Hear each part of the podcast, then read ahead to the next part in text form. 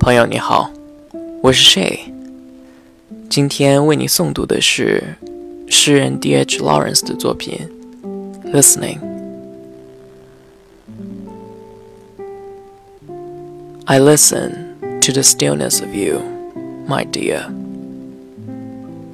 Among it all, I feel your silence touch my words as I talk and take them in thrall. My words fly off a forge, the lens of a spark. I see the night sky, easily sip them up in the dark. The lark sings loud and glad, yet I am not loath. That silence should take the psalm and the bird and lose them both. The train goes roaring south, the steam flag flying. I see the stealthy shadow of silence alongside going.